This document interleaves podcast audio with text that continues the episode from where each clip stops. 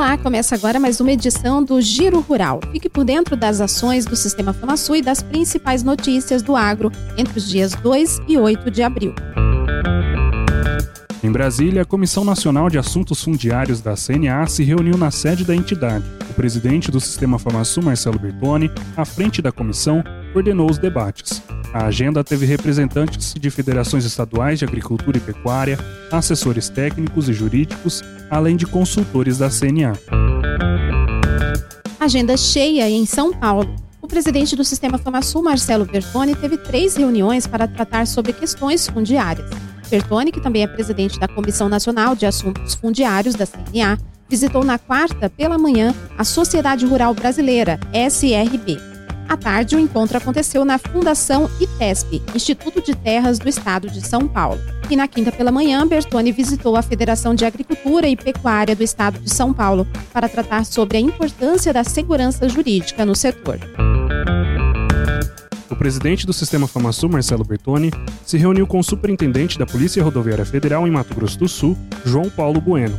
A visita institucional teve o objetivo de debater assuntos de interesse do setor agropecuário do Estado.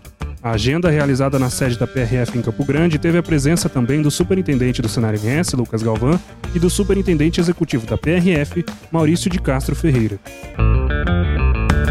O doce de leite Rio da Prata, produzido em Jardim, conquistou a certificação do Selo Arte. A mercadoria é de origem da propriedade Recanto Ecológico Rio da Prata, a primeira assistida pela assistência técnica e gerencial do Senar MS a receber o documento. A entrega foi realizada pelo presidente do Sistema FamaSul, Marcelo Bertoni, e o secretário da Semadesc, Jaime Verruc.